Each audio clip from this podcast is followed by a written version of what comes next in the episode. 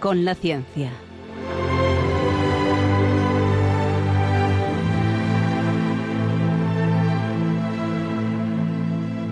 Dirigido por Javier Ángel Ramírez.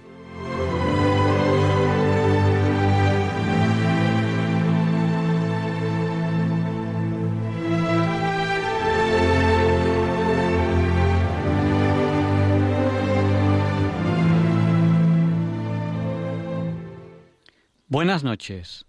Estamos en Diálogos con la Ciencia, el programa para ti, que sabes que la verdad existe y la buscas. En Radio María, gracias a Dios, todos los viernes en sus dos primeras horas. Hoy sí que no es un día cualquiera. Hoy es el último día de julio. Algunos de ustedes están volviendo de vacaciones porque se han ido de vacaciones en julio. Otros se van a ir, por favor, conduzcan con cuidado. En Radio María les queremos de vuelta. Y otros, pues van a seguir trabajando, porque tendrán vacaciones un poquito más adelante. O porque la situación no lo permite. Es una situación complicada. Y bueno, pues a veces hay que sacrificarse un poco. Eso es así. Yo soy Javier Ángel Ramírez, estoy con ustedes, pero hoy no estoy solo. Tenemos a Ruth Buenas noches, Ruth. Hola, buenas noches. Qué flojito se te oye. ¿No será tu micrófono? ¿En qué micrófono estás? En el 5. Pues tendrás a lo mejor que cambiar de micrófono porque ese se oye muy flojito, muy flojito. Y tenemos a Laura. Buenas noches, Laura. Buenas noches. Ah, entonces a lo mejor es que tengo yo el auricular bajo porque ahí también te digo flojito. Bueno, pues luego Ruth y Laura nos, nos harán unas reflexiones, quieren hacer una pequeña sección y nos acompañarán durante el programa. Pero volver a, decir buenas noches, a ver si se escucha mejor ahora. Buenas noches. Supongamos que sí, pero como habléis tan flojito. Pues hoy queremos tener un programa veraniego, fresco, diferente, relajado, con sus llamadas. Algunos de ustedes ya están conduciendo. Si es usted conductor, no nos llame. Pero si es copiloto, va a poder llamarnos. Así que queremos tener un programa ameno y diferente, un poco veraniego desde ese punto de vista. Así que tenemos que aprovechar esas cosas para este tiempo para, para ello. ¿Cómo nos están escuchando? Pues la mayoría de ustedes nos escuchan a través de la frecuencia modulada, pero otros de ustedes nos escuchan a través de la TDT, sobre todo aquellas personas que se han ido de vacaciones y a lo mejor pues no sabían la frecuencia de, de Radio María en el lugar al que han ido.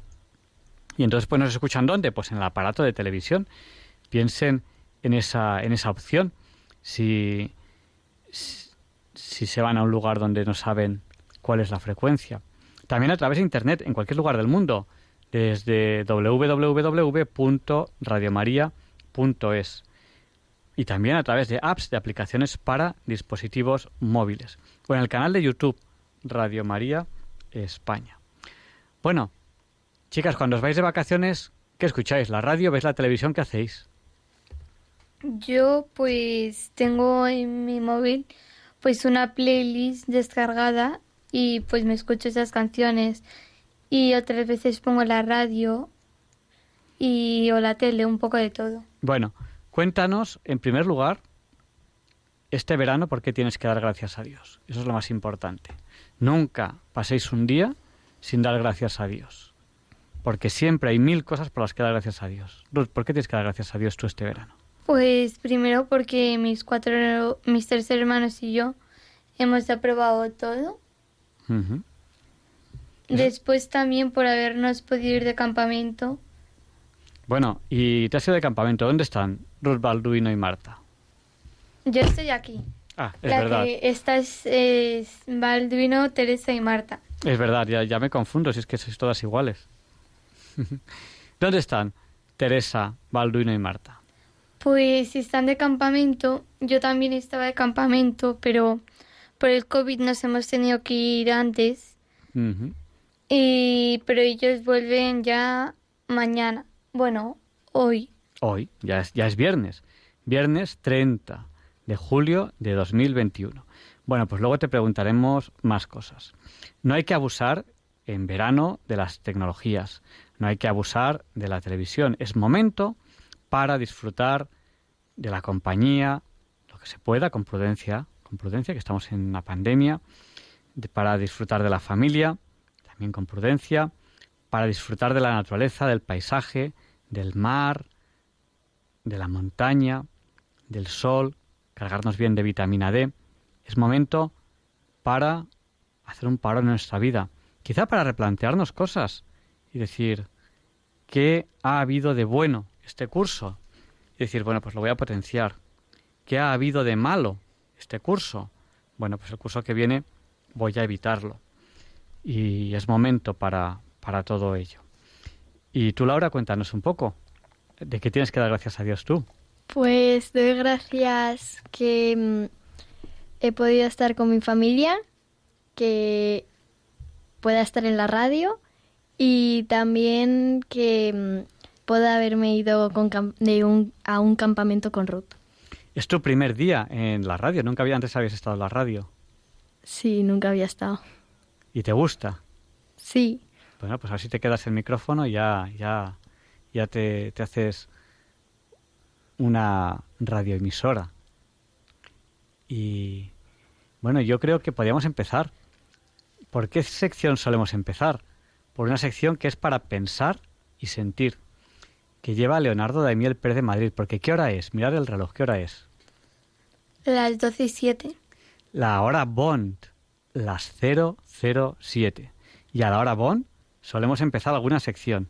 Y hoy, a la hora Bond, queremos empezar la sección Pensar y Sentir, que lleva Leonardo Daniel Pérez de Madrid, que desde hace unos días está transmitiéndonos, haciéndonos pensar y sentir con unas divertidas cartas del diablo a su sobrino, que el diablo le escribe al sobrino y habla del enemigo, que es Dios, y habla de los clientes, que son los hombres, porque el enemigo eh, que para él, para el diablo, el enemigo es Dios, quiere salvar a los hombres. Y el diablo los quiere esclavos, quiere que hagan lo que él diga, porque, bueno, es algo que, que si miramos a nuestro alrededor, pues hay gente que quizás es un poco narcisista y, quiere que todo sea como él diga y se cree que siempre tiene razón. Y quizás, quizás, cuando leemos la Biblia nos damos cuenta que quizás el, el diablo, pues un poco es así, ¿no? Lo que Él diga, cuando Él diga, como Él diga, porque Él diga, y que de alguna manera nosotros nos dejemos engañar y, y seamos sus, súbditos. Porque cuando hablamos de diablo, ¿cuál es la palabra que más os viene a la mente? ¿Cómo, cómo vence el diablo? ¿Qué es lo que usa él? Hay algo que usa siempre. El mal. El mal. Pero también otra palabra que empieza por M, que es la mentira. El diablo nos engaña. Si no nos engañase, pues no caeríamos. Entonces hay que tener mucho cuidado. Así que tenemos que alejarnos de la mentira, tenemos que alejarnos del mal y vamos a ver estas cartas del diablo a su sobrino.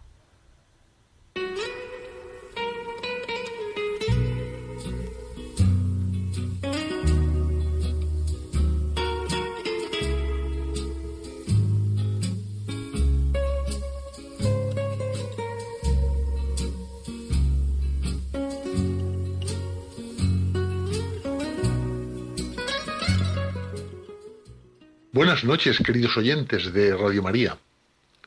Soy Leonardo Daimiel y celebro estar de nuevo con ustedes. Vamos a continuar hoy en Pensar y Sentir con el tercer programa sobre las cartas de Scrutop, un libro cuyo autor es el escritor y profesor anglo-irlandés C.S. Lewis. En él se recopilan 31 cartas escritas por el viejo diablo Scrutopo a su sobrino, el diablo novato Orugario, el cual está intentando atraer a las personas a las cuales llaman pacientes para que no se acerquen al enemigo, que es el nombre que dan a Dios. El libro se publicó en 1942 y en él Lewis reflexiona sobre las tentaciones que los humanos tenemos que soportar y naturalmente por contraposición a ellas suscita soluciones para poder evitar caer en ellas. El autor desarrolla con magistral habilidad una sátira donde imagina el infierno como una burocracia que se organiza para hacer el mal de la manera más eficientemente posible. El libro puede hacernos pensar al presentarnos la visión demoníaca de muchas situaciones de la vida humana, lo cual hasta podría resultar irónico y regocijante, y puede también hacernos sentir la conveniencia de no compartir esa visión. Me parece que su lectura resulta muy sugestiva. Hoy voy a continuar leyendo para ustedes, sin interrupción entre ellos, algunos fragmentos extraídos de las diferentes cartas de ese libro, que como ya he dicho se publicó hace casi 80 años. Y dice así el viejo diablo Escrutopo a su joven sobrino, el, el principiante demonio Orugario. Mi querido Orugario, ya tienes que haber aprendido en la escuela la técnica rutinaria de la tentación sexual. Y ya que para nosotros, que somos espíritus, todo este asunto es considerablemente tedioso, aunque necesario como parte de nuestro entrenamiento, lo pasaré de largo. Pero en las cuestiones más amplias implicadas en este asunto creo que tienes mucho que aprender. Lo que el enemigo exige de los humanos adopta la forma de un dilema. O completa abstinencia o monogamia sin paliativos. Ya llevamos unos cuantos siglos haciéndoles muy difícil la primera y cerrando la segunda como vía de escape. Esto lo hemos conseguido por medio de los poetas y los novelistas, convenciendo a los humanos de que una curiosa y generalmente efímera experiencia que ellos llaman estar enamorados es la única base respetable para el matrimonio de que el matrimonio puede y debe hacer permanente este entusiasmo y de que un matrimonio que no lo consigue deja de ser vinculante.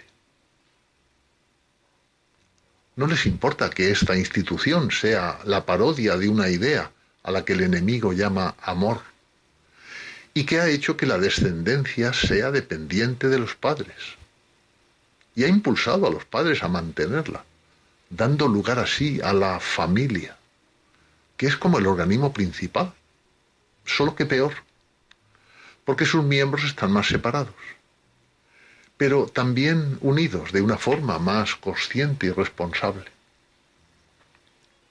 Todo ello resulta ser, de hecho, un artilugio más para meter el amor en sus vidas. Y eso nos perjudica tanto, querido sobrino orugario, que no podemos cesar de combatirlo. Los humanos siempre están reclamando propiedades, las cuales son igualmente ridículas en el cielo como en el infierno. En general, su sentimiento de propiedad es muy fuerte, pero debemos estimularlo siempre para conseguir que lo sigan haciendo. Gran parte de la resistencia moderna a la castidad procede de la creencia de que los humanos son propietarios de sus cuerpos. Damos lugar a este sentimiento de propiedad no sólo por medio del orgullo, sino también por medio de la confusión. Les enseñamos a no notar los diferentes sentidos del pronombre posesivo, que tiene diferencias minuciosamente graduadas que van desde mis botas hasta mi Dios, pasando por mi perro, mi padre, mi cónyuge y mi patria. Se les puede enseñar a reducir todos estos sentidos al de mis botas. El mí de propiedad, incluso en el jardín de infancia, se le puede enseñar a un niño a referirse como mi osito al juguete que puedo hacer pedazos si quiero. Y al otro extremo de la escala hemos enseñado a los humanos a decir mi Dios, en un sentido realmente no muy diferente al de mis botas, significando el Dios a quien tengo algo que exigir a cambio de mis distinguidos servicios. Y lo más divertido de todo es que la palabra mío en su sentido plenamente posesivo, no puede pronunciarla un ser humano a propósito de nada. Al final, o nuestro padre Satán, o el enemigo, dirán mío de todo lo que existe, y en especial de todos los humanos. Ya descubrirán por sí mismos a quién pertenecen realmente su tiempo, sus almas y sus cuerpos. Desde luego no a ellos, pase lo que pase. Mi querido Lugario, el horror que sienten los humanos a lo mismo de siempre es una de las pasiones más valiosas que hemos producido en su corazón. Es una fuente interminable de herejías en lo religioso, de infidelidad en el matrimonio, de inconstancia en la amistad. Los humanos viven en el tiempo y experimentan la realidad sucesivamente. En consecuencia, para experimentar gran parte de la realidad, deben experimentar muchas cosas diferentes. En otras palabras, deben experimentar el cambio. Solo gracias a nuestros incesantes esfuerzos se mantiene la exigencia de cambios infinitos o arrítmicos. Para nosotros, esta exigencia es valiosa en varios sentidos. En primer lugar, reduce el placer mientras aumenta el deseo. El placer de la novedad, por su misma naturaleza, está más sujeto que cualquier otro a la ley del rendimiento decreciente. Una novedad continua cuesta dinero, de modo que su deseo implica avaricia o infelicidad o ambas cosas. Y además, cuanto más ansioso sea este deseo, antes debe engullir todas las fuentes inocentes de placer y pasar a aquellas que el enemigo prohíbe. Así, exacerbando el horror a lo mismo de siempre, hemos hecho recientemente que las artes, por ejemplo, sean más favorables para nosotros de lo que nunca lo fueron. Pues ahora tanto los artistas intelectuales como los populares se ven empujados por igual a cometer nuevos y nuevos excesos de sin razón, lascivia, crueldad y orgullo. Además, el afán de novedad es indispensable para producir modas. La utilidad de las modas en el pensamiento es distraer la atención de los humanos de sus auténticos peligros. Dirigimos la protesta de moda en cada generación contra aquellos vicios de los que está en menos peligro de caer y fijamos su aprobación en la virtud más próxima a aquel vicio que estamos tratando de hacer endémico. El juego consiste en hacerles correr a todos, amontonándose en el lado del barco que está ya casi con la borda sumergida. Date cuenta, querido orugario, que así ponemos de moda denunciar los peligros del entusiasmo, en el momento preciso en que todos se están haciendo mundanos e indiferentes. Un siglo después, la protesta en boga está dirigida contra los peligros del mero entendimiento. Pero nuestro mayor triunfo es elevar el horror humano a lo mismo de siempre, a una filosofía de forma que el sinsentido entre, en el intelecto pueda reforzar la corrupción de la voluntad. Es en este aspecto en el que el carácter evolucionista o histórico del moderno pensamiento europeo, en parte obra nuestra, resulta tan útil.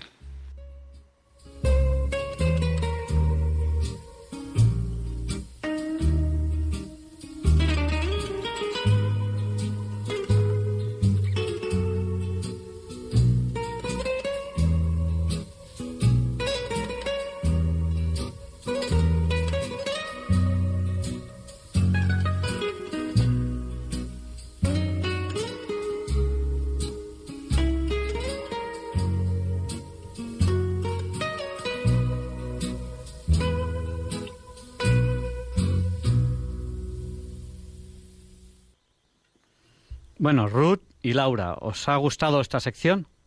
Sí. Bueno, pero contadme algo más, que sí. ¿Qué os llama la atención de esta sección? A mí, por ejemplo, me llama la atención que mm, el mal no es algo que uno se da cuenta que, que es malo, sino que es algo que a lo mejor sin pensarlo nos sale, ¿no? Pues mm, el engaño, la mentira, el que una cosa se, se muestre como, como otra. Y nos han preguntado, una oyente nos ha preguntado que qué música es la que suena. Esta música, que si mira, si quieren se la, se la vuelvo a poner para que sepan cuál es, que cuando empieza la sección la ponemos, empieza así.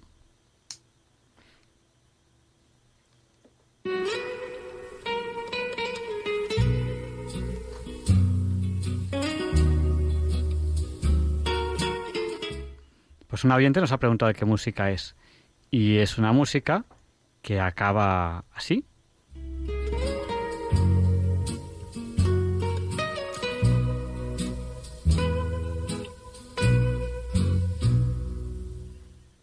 Pues ahora le responderemos a esta oyente.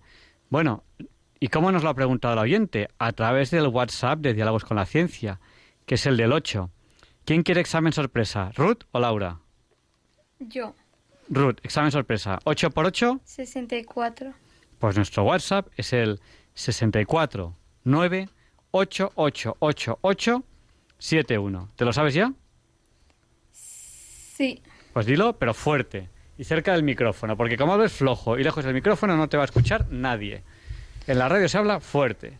¿Cuál es, cuál es nuestro WhatsApp? El 64 9 8 8 8 8 71. Que 7 y 1 también es 8. Pues este es el WhatsApp. Nos han saludado al WhatsApp Carmen y Pepe desde Santander, José María y Mari Carmen de Valencia, Antonio de Galapagar, Rosario de Sevilla, Inma de Zaragoza. Nos ha saludado Alexandra, que está en Almería y que se está tomando un yogur helado y nos, nos ha enviado una foto para darnos envidia de ese yogur helado. Desde Cali, desde Colombia, Juan Carlos, es el oyente que hoy nos ha saludado desde más lejos.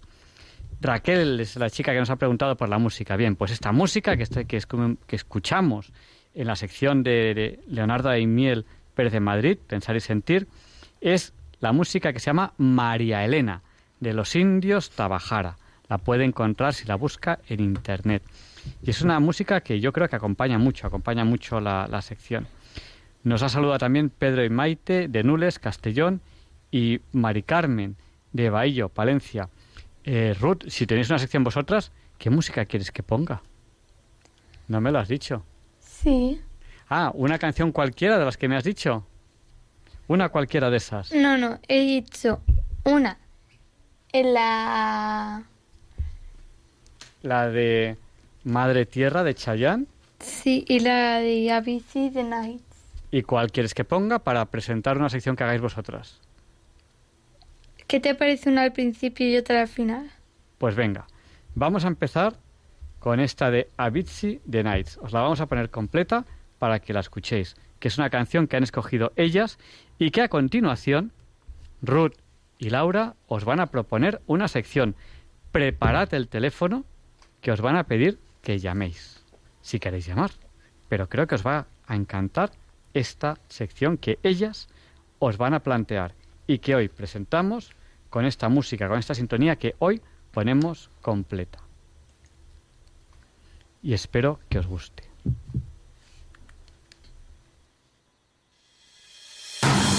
Once upon a younger year, when all our shadows disappeared, the animals inside came out to play.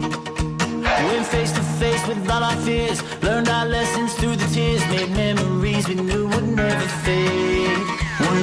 Father, he told me, son, don't let it slip away.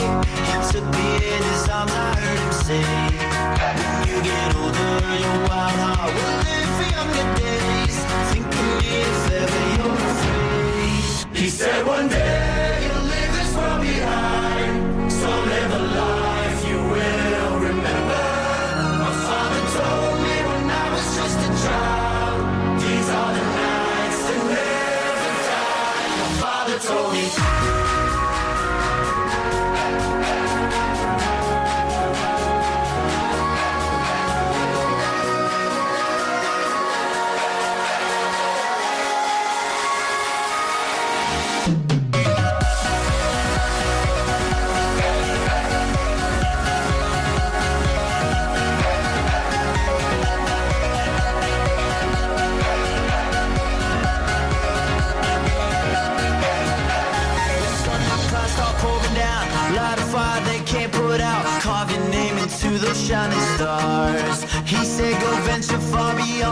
shores. Don't forsake this life of yours. I'll guide you home no matter where you are.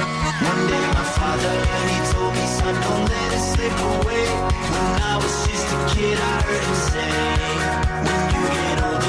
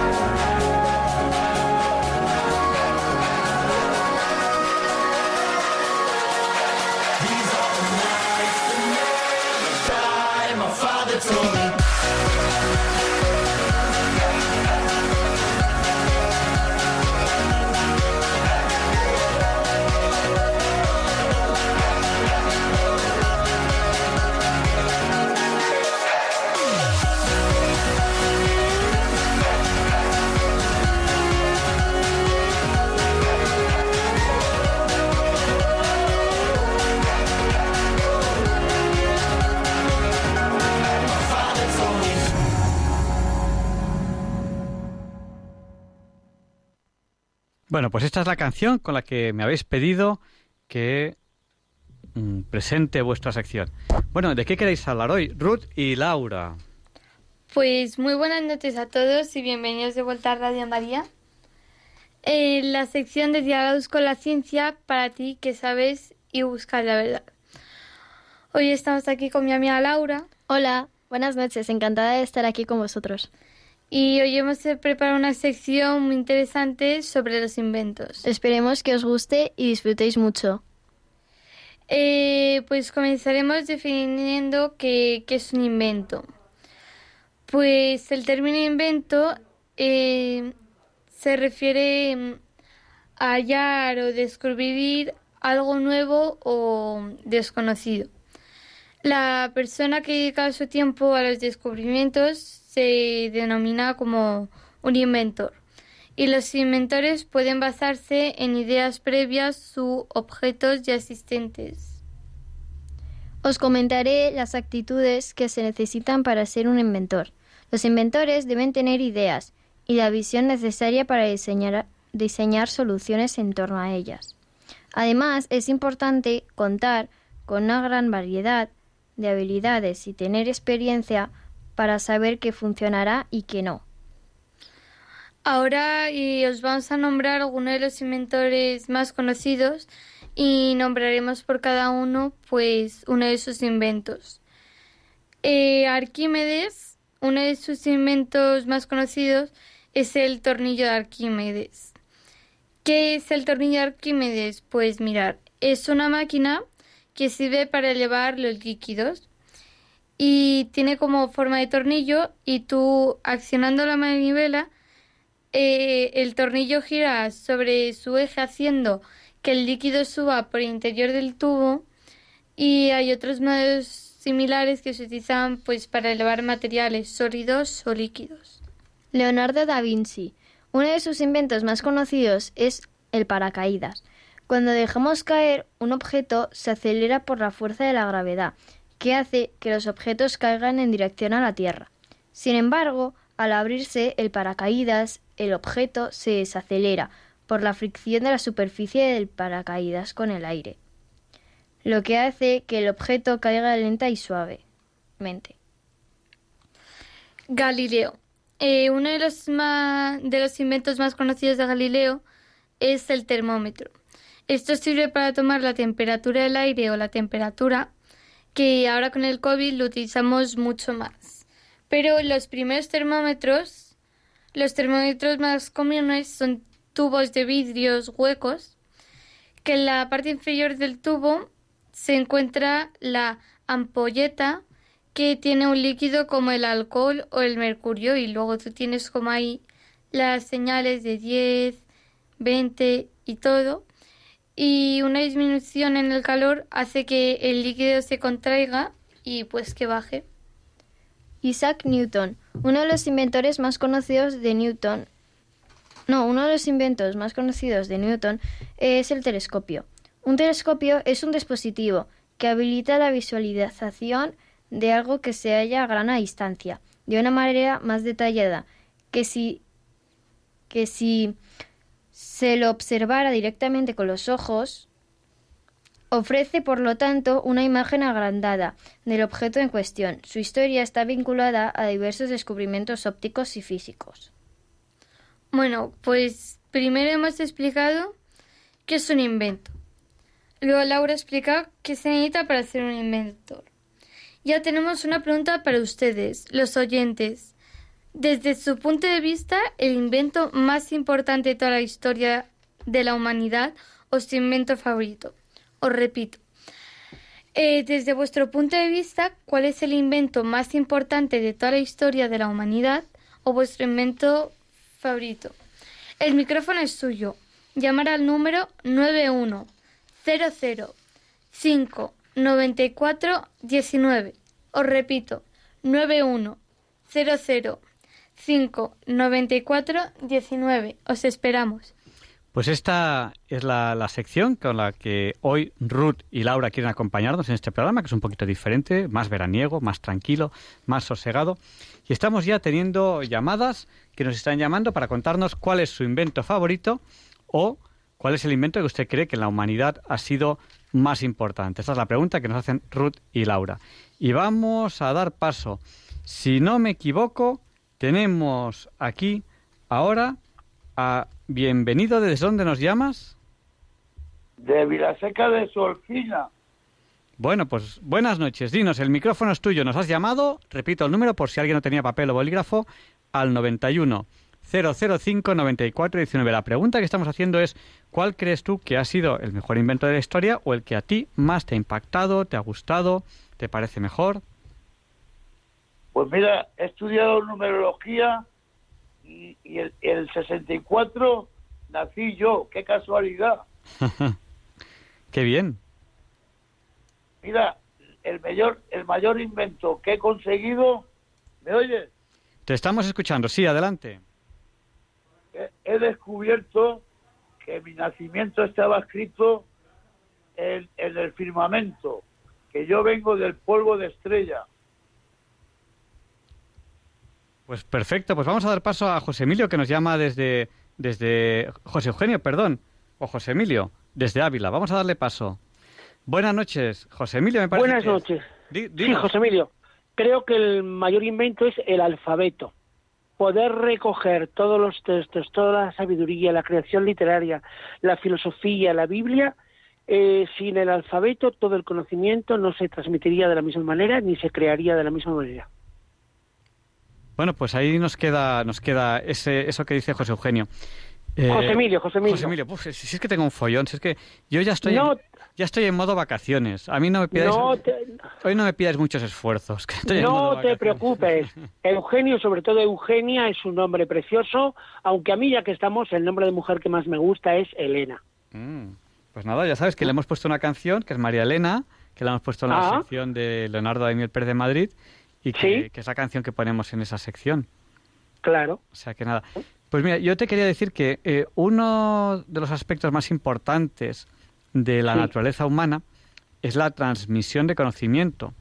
Y la, Claro. trans- la transmisión de conocimiento se hace evidentemente de maestro a discípulo, aunque mm, maestro solo hay uno realmente, que es Jesucristo, pero, pero bueno, es una es. manera de, es una manera de, de decirlo, ¿no? De, que es, Sí. cuando transmitimos conocimiento, a lo mejor algo en común tenemos con, esa, con ese don que nos da Dios, porque Claro. nos permite que nos acerquemos a, a él, que es, a él, que es el único maestro, ¿no? Pues Claro. eh, se transmite de maestro a discípulo y muchas veces de forma oral, pero lo Sí, importante, lo importante es la historia cuando se empieza a escribir, cuando ese conocimiento se transmite de forma escrita, o sea que yo creo que ahí es, Sí. es un gran acierto, una gran reflexión la que nos has hecho. Gracias. Y una cosilla solo, que habrá más oyentes. Yo soy docente también de, de lengua y literatura en la enseñanza media y los docentes también aprendemos de los alumnos. Eso, eso es cierto.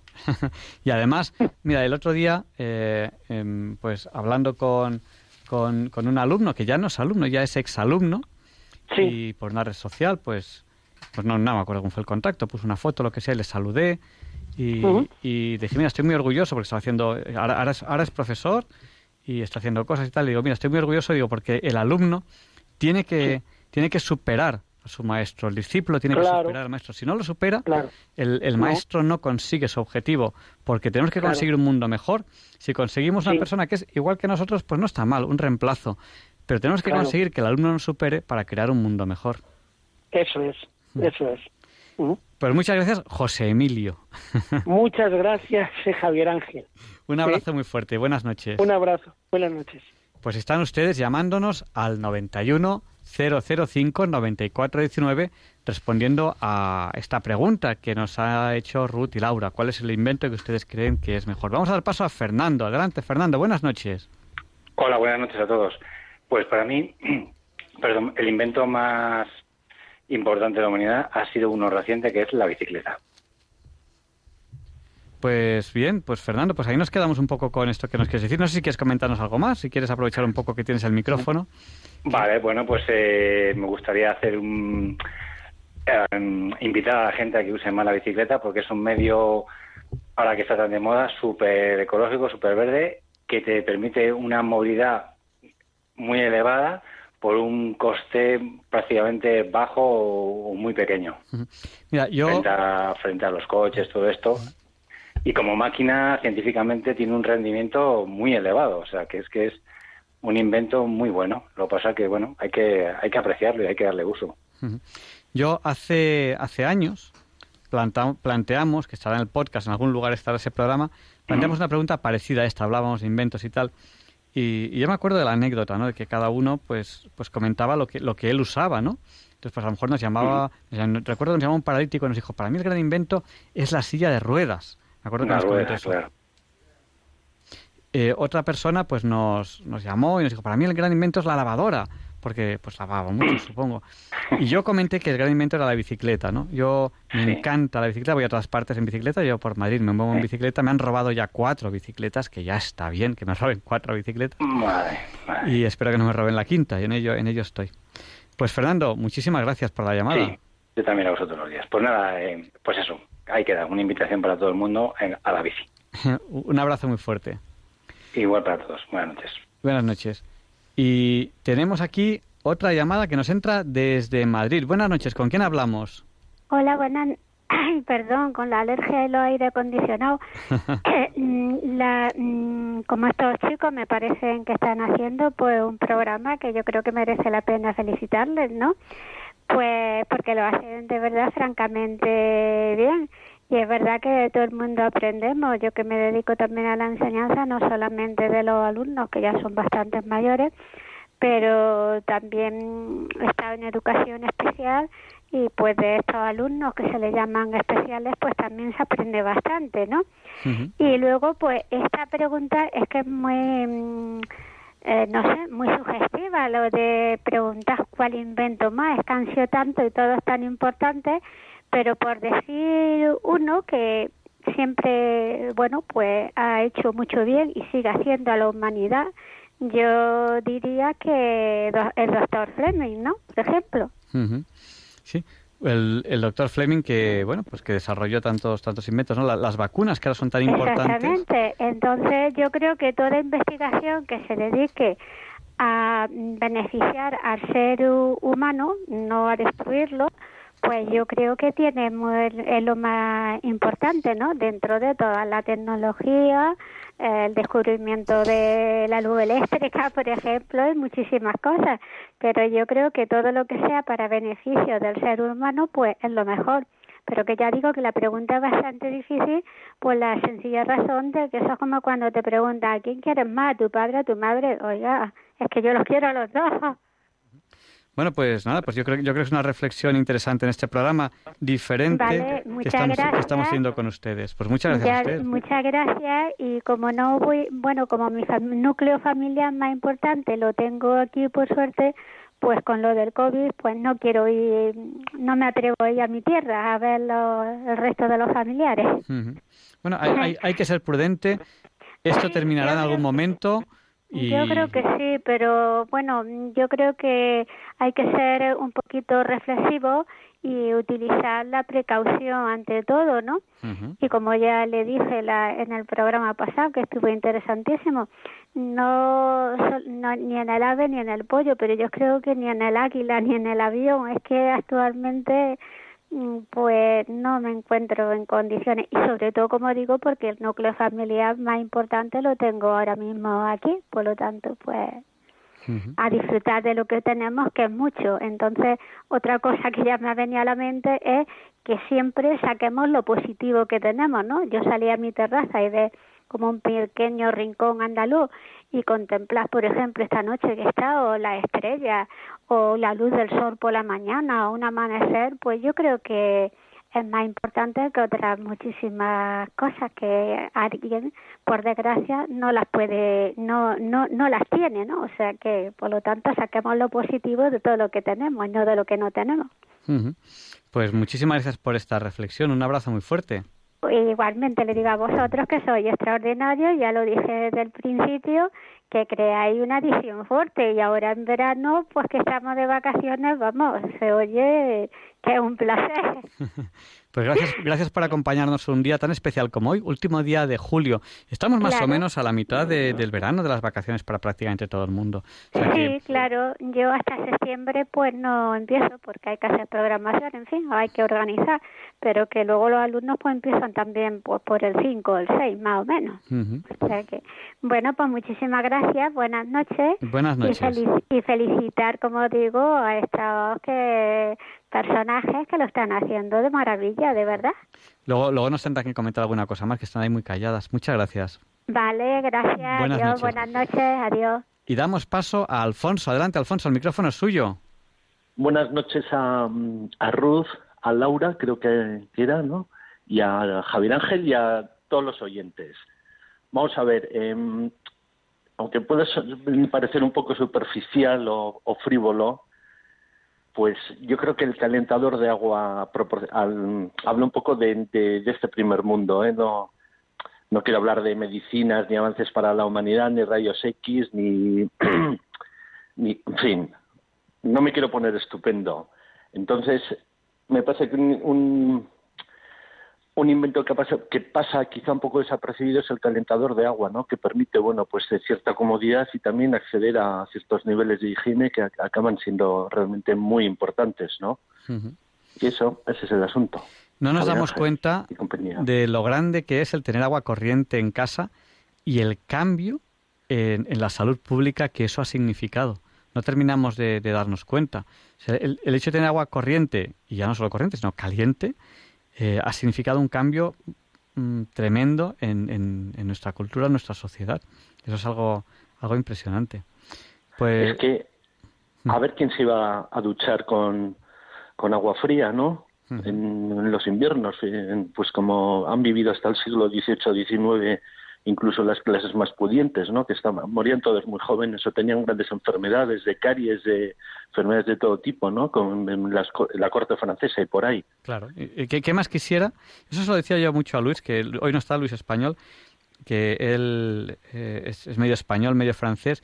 Y yo decía, ¿qué? Y además él dice, yo, yo soy Luis, como los grandes reyes franceses, y decía, ¿qué más quisieran los reyes Luises que tener la bañera que yo tengo en casa, con agua calentita? Así es. Así es. Bueno, Así es.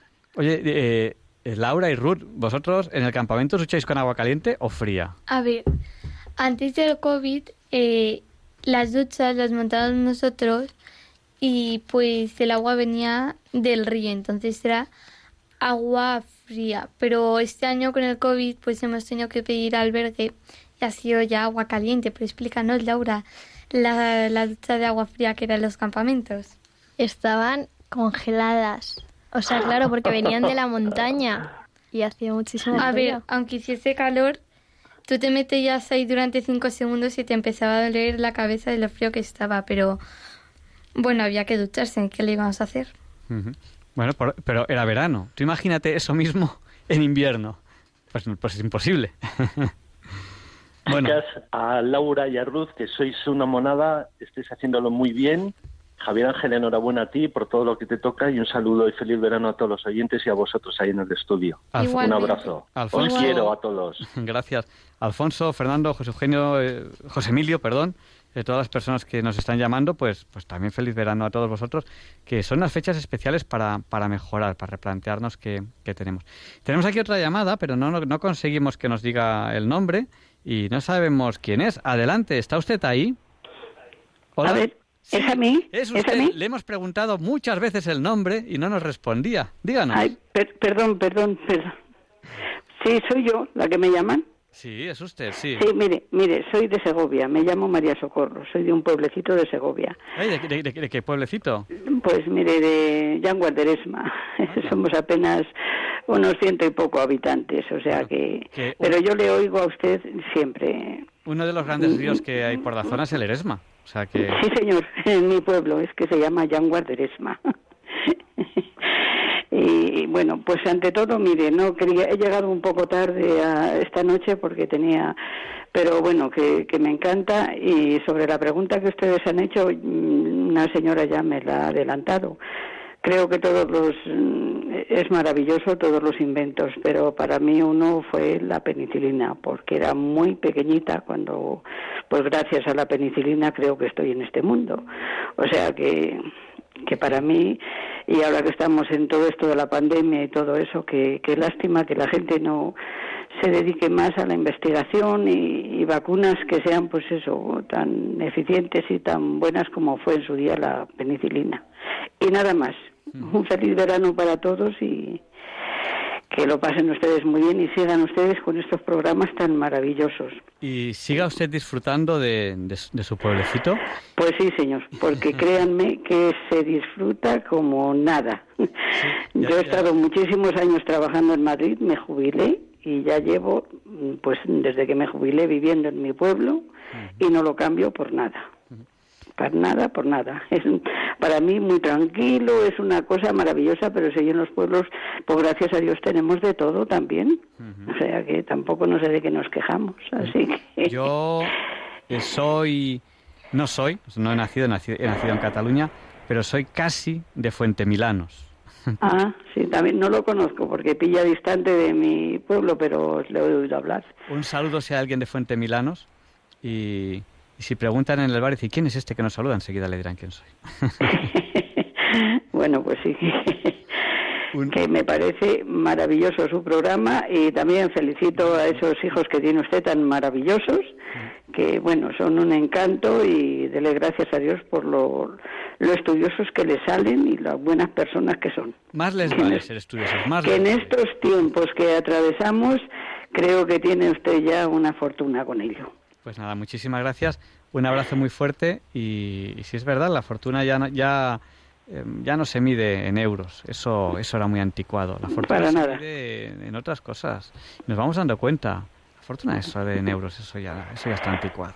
Mire usted, yo gracias a Dios tengo un gran recuerdo de mi padre, que lo primero que me decía, bueno, cuando era muy pequeña, y aún todavía lo recuerdo, que ya soy una persona bastante mayor, que había una pobreza mucho más pobre mm, que no tener dinero y era no tener una cultura y el no tener un saber. Y a lo largo de los años he descubierto que es cierto. O sea que aquel consejo que mi padre me dio mm, lo he valorado mucho. Bueno, pues con eso, con eso nos, nos quedamos. Muchas gracias, María Socorro. A ustedes. Gracias por habernos llamado y espero que pase un verano fresquito, porque ahí hace más fresquito que Sí, sí, aquí no se preocupe usted que eh, se duerme con una mantita, o sea que no le digo más. Bueno, si usted va, conoce Fuente Milanos, me imagino que el clima será más o menos porque Segovia es fresquita. Bueno, pues muchísimas gracias, María Socorro. Vamos a dar paso a, a Luceila. Eh, buenas noches, Luceila. El micrófono es suyo. Sí, Sí, está usted ya en, en, en- en el aire. Díganos. vale. Eh, estoy aquí con un problema. Díganos. No sé si podéis ayudarme. Estuve hospitalizada durante un mes y donde yo alquilaba ya no estoy allí. Y eh, me sacaron del hospital hace ya un día. Pedí a un amigo si me puede coger en su casa. Me ha cogido y mañana me, me tiene que llevar quería irme en un sitio donde mi prima, pero ella dice de que de momento no puede ser así y ahora estaré en la calle. Pues, Luceila, yo le recomendaría de momento que, Ujú. bueno, pues en España tenemos suerte porque hay muchas asociaciones que ayudan. Eh, Ya he llamado de esas asociaciones esta noche, casi toda la noche, no no puedo ni pegarlo el ojo. Pero eh, vaya usted a una parroquia, a Cáritas, y le orientarán un poco. Y también en, en los servicios soci- sociales, en el ayuntamiento, pues posiblemente pues le podrán, le podrán orientar un poco. Desde hospital es lo que yo pre- preguntaba, pero al final nada.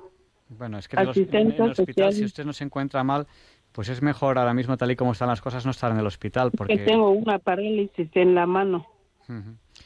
Sí, pero si usted le dan, el, le dan el alta y usted puede tener tratamiento fuera del hospital, tal y como están las cosas, no conviene estar mucho en el hospital, porque imagínese que se le añade un COVID o algo así, es prudente, Sí. es prudente no estar en el hospital, a menos, a, a menos aquellas personas que lo necesiten, evidentemente, porque claro, si uno está enfermo, pues va al hospital y se cura, Mm, pero, pero bueno, si no es estrictamente necesario, es, me- es mejor no estar en el hospital. Pero, Así pues- también, pero de tener un lugar para vivir me quedaría en mi casa, en, en casa. Pues yo, yo, le, yo le digo, vaya a Cáritas, a las parroquias y a servicios sociales y, y, por supuesto que rezaremos para que su solución se, sea buena y ojalá dentro de, de unos programas usted nos pueda llamar y decir, pues mire, pues estoy mucho mejor. Pues muchas gracias. Ojalá. Vale. Buenas gracias. noches.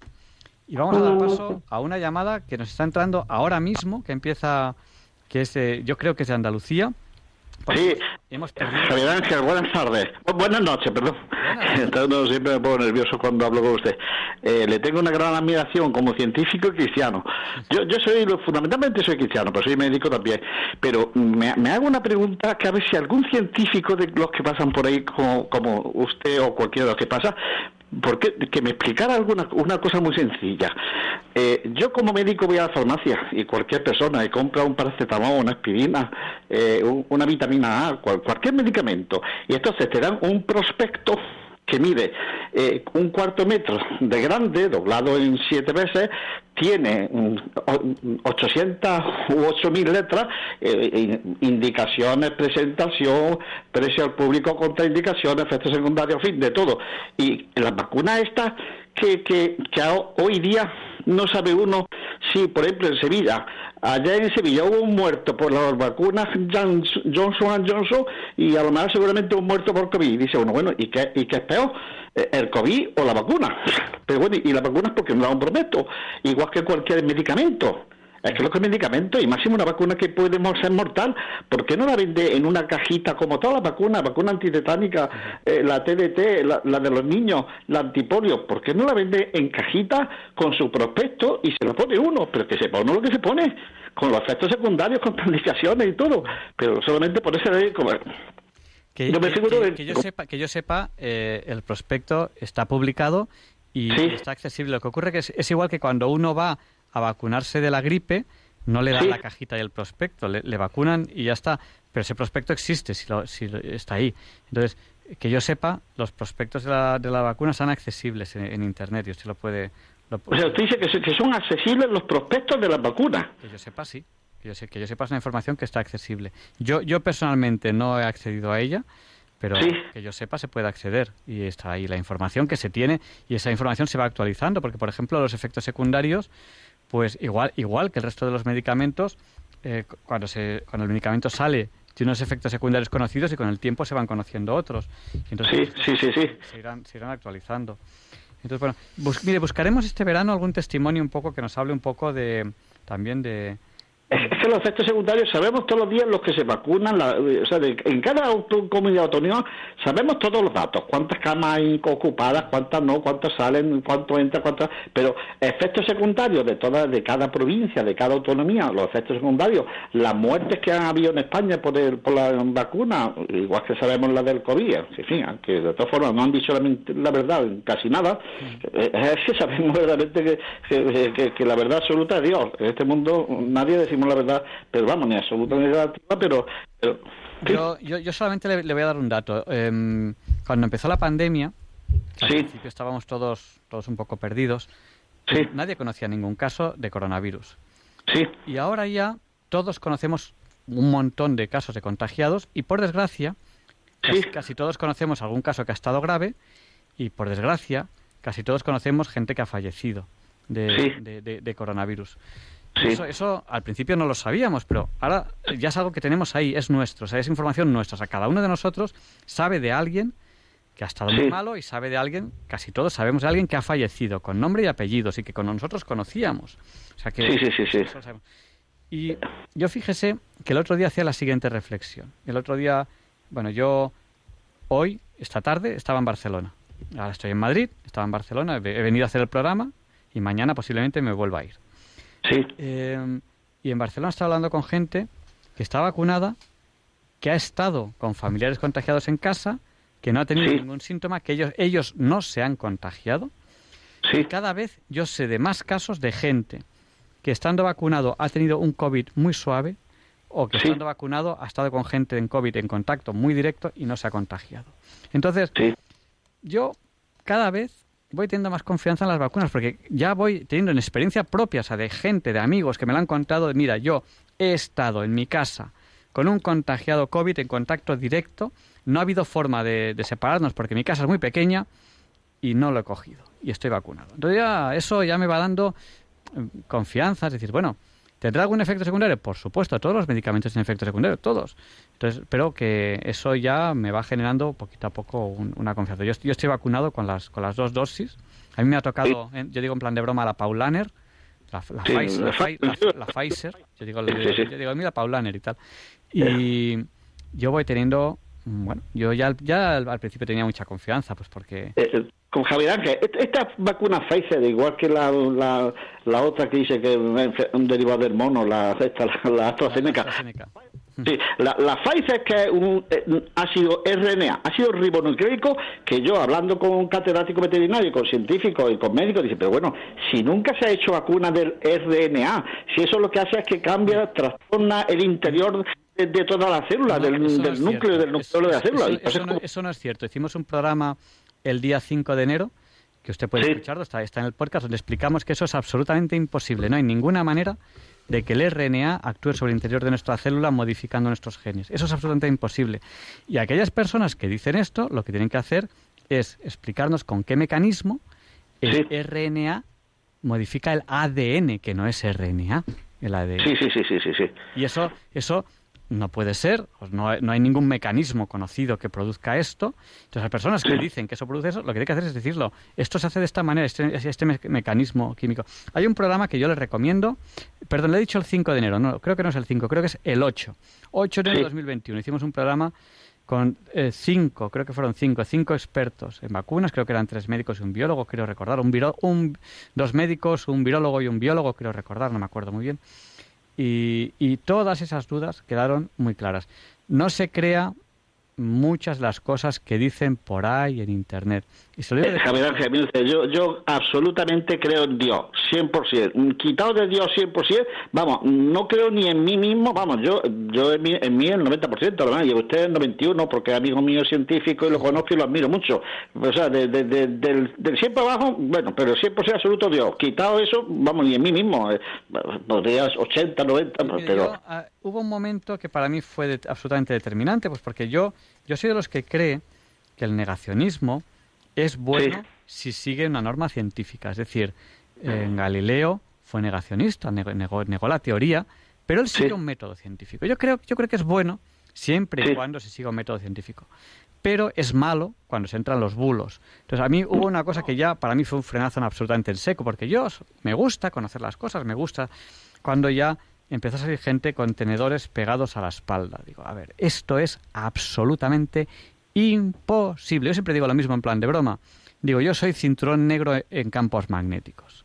Esto es imposible. No hay absolutamente nada inyectable en el mundo que pueda producir eso. Eso es ciencia ficción. Y ahí fue cuando, de alguna manera, cuando depende ya qué cosas, corté de forma radical. Porque eso sí que yo no, puedo, no tengo la, la menor duda científica. Eso es absolutamente imposible. perdón, eh, eh, tenemos tantas dudas. Mire, ayer mismo la cadena SER ya dicen que el, que el 25% no cree en la vacuna. El 25%, eso es la cadena SER, que es una radio nacional. Pero bueno, digo yo, la, vacuna se hizo al año siguiente de que empezó la enfermedad. Hace el, comienzo de, en, enero del 19 del 20. Hace el año pasado. Bueno, y desde el año pasado, si al año siguiente de la enfermedad se hace la vacuna, ahora que llevamos ya año y medio, no, no se ha podido la vacuna, modificar la vacuna en sentido mejor, o sea, hacerla mejor, modificarla para mejor, o sea, ¿qué tenemos que tener? O sea, una vacuna antigua de hace dos años que no se modifica y sabemos los efectos secundarios, que, el 50% puse efectos secundarios en ganglio, ganglio, yo, he visto ganglios axilares, axilares que me dice un paciente, me dice un amigo, dice, no, esto es un ganglio, hombre, un ganglio de la cabeza de un, de un del dedo pulgar, eso no es un ganglio, eso es un paquete de ganglio de... Un efecto secundario está constatado y hay gente que lo de los ganglios, eso le pasa y está constatado. Y eso, sí, sí, sí, sí. Bien, pero y, la trombosis, el caso de Sevilla, la trombosis con el Johnson Johnson, que murió hace dos días, igual que el caso de Marbella, con 30 años. Pues, o sea, los casos de muertos también están contratados. Pero digo yo que las vacunas antiguas, las, las que se ponen a los niños desde chicos, desde que son 3, 5, 7 meses, que desde los 3 meses hasta, hasta los 5 años se le ponen 20 vacunas, pues todas las vacunas tienen sus prospectos, sus contraindicaciones y yo, que yo sepa efectos secundarios nadie. y, yo le prometo que además hablaremos con algún científico español que nos pueda hablar de la vacuna española que se está desarrollando, porque sí se está desarrollando. Lo que ocurre que, bueno, estas cosas llevan un tiempo. Las primeras salieron muy deprisa porque tenían mucho, mucho dinero detrás, mucha prisa, mucho, eh, mucho apoyo del Estado, mucho... Y bueno, se, se invirtió muchísimo dinero porque la vacuna no podía salir si no había pasado todas las fases. Se hizo de forma acelerada todas las fases, pero se hicieron todas no, no, se, no se saltó. Pero José Ángel, si se han puesto ya dos dosis de la Pfizer y siguen cogiendo los mismos que se han puesto dos dosis de la Pfizer, siguen cogiendo la enfermedad, siguen contagiándose. Y ya se ha dado la orden, no sé en qué país, en los Estados Unidos, no sé en qué país de Europa, de que ya se comienza a poner la tercera dosis de la Pfizer. Y después la cuarta dosis de la Pfizer y después la quinta dosis de la Pfizer. O sea, pues si esto, bueno, digo yo. Y, y vamos a ver, el año pasado que murieron medio millón de personas de la gripe, ¿ya no existe gripe? Bueno, y vamos a ver, en Sevilla ya es que murió una persona de, una persona de la trombosis, de, una persona de la coronavirus, otra de, otra de efectos secundarios de, la, de la vacuna y, y, y 100 personas de infarto. Pero bueno, 100 de infarto y 100 de trombosis y 100 de, y 100 de cáncer. O sea, entonces, ¿por qué, ¿por nos preocupamos de, de una persona que muere de coronavirus y no, nos preocupamos de los 400 que mueren de cáncer, infarto de miocardio, eh, trombosis, de, todas las enfermedades, o sea, y de la misma de la misma gripe? Es que ya ha desaparecido ya no existe la gripe normal. Prácticamente, no existe, prácticamente no existe la gripe y esto ocurrió al principio de la pandemia. La, gripe fue absolutamente desplazada por el coronavirus y fue, por, el hecho de que, de, que, de que todo el mundo empezó a tomar precauciones y lo que es la gripe normal, la de toda la vida, prácticamente ahora mismo está desplazada por el coronavirus y prácticamente no existe, prácticamente porque, porque estamos tomando unas precauciones que hacen que no se propague la gripe. Lo que ocurre es que el coronavirus eh, lo, que, está produciendo es que de manera inexplicable en algunos pacientes produce eh, una afección muy grave y ese número de pacientes en el que produce una afección muy grave es elevado. Entonces, por eso se le considera pandemia, porque es que hay mucha gente que de repente, o sea, ¿existe, ¿existen los infartos? Sí. Se, se investigan, sí. Eh, ¿Se quieren evitar? Sí. Estamos en ello. Cada vez somos mejores en investigación contra los infartos y tal. Pero digamos que sigue su proceso natural. Mientras que el coronavirus, de repente ha surgido una enfermedad nueva que está produciendo mucho daño y, y, entonces pues nos estamos preocupando por esa enfermedad. También de los infartos, también, pero digamos que los infartos, digamos que están siguiendo su camino normal, mientras que el coronavirus de repente ha sido algo que, que Javier, que el coronavirus está desapareciendo. Ah, hoy, hoy día, ayer en Andalucía había 10, 10 muertos de coronavirus. Si me dijera usted en Andalucía, si hiciéramos una, estadística de Andalucía, ¿cuántos muertos ha habido ayer de infarto de miocardio, de trombosis cerebral, sí, pulmonar? Me alegro y tenemos que conseguir que desaparezca a cero. Pero bueno. Lo, que ocurre que ahora mismo está habiendo no pocos contagios de coronavirus, pero sí, que gracias a Dios ya, ya baja mortandad. Eso sí lo hemos mejorado. No, pero vamos a ver, si hay 10, 10, muertos de, coronavirus y 1.900 muertos de otras enfermedades, ¿por qué olvidamos todas las enfermedades? Es que ya no existe solamente... No, no, se olvidan, lo que ocurre que están, están en, el, en digamos, en, en la zona médica los telediarios no hablan de pero, el coronavirus si estamos hospitales no hay, hay no preocupación, nadie se preocupa. A la, a la cual estamos venciendo, pero lleva un tiempo y bueno, yo confío en que dentro de poco ya nadie hable de coronavirus porque sea algo que pertenece al pasado. Igual que eh, en época de mi madre, pues ella recuerda la gripe asiática que se llamaba, que fue una pandemia, pues como la cara puede ser el coronavirus, y que combatieron con forma similar, no, no sé si hubo vacuna o no hubo vacuna, pero la gente se medio aislaba, la gente tal, y eso fue en época cuando mi madre era niña, hace muchos años eso. A ver, Ángel, llevamos dos años. Ca- Cada vez la- la- la- la- el coronavirus se va venciendo, pero, pero es que cada vez van atacando Antiguamente que las hay pandemias eran 25 años y 50. Una. Antigua- ¿Cómo? Antiguamente eh, lo- eh, las pandemias eran 25 años y 50. Nosotros llevamos dos y queremos ya la solución. Llevamos dos. Sí, pero digo, ¿y la vacuna por qué no la mejoran? ¿Por qué tenemos la misma vacuna de hace dos años? Se está, se está, se está, se está investigando. Van a salir nuevas vacunas. Oh, sí, pero la que se- yo- le, doy, le doy mi palabra de que este verano vamos, vamos a entrevistar a, a alguien que nos deje las cosas un poco más claras y si podemos, a alguien de la vacuna española.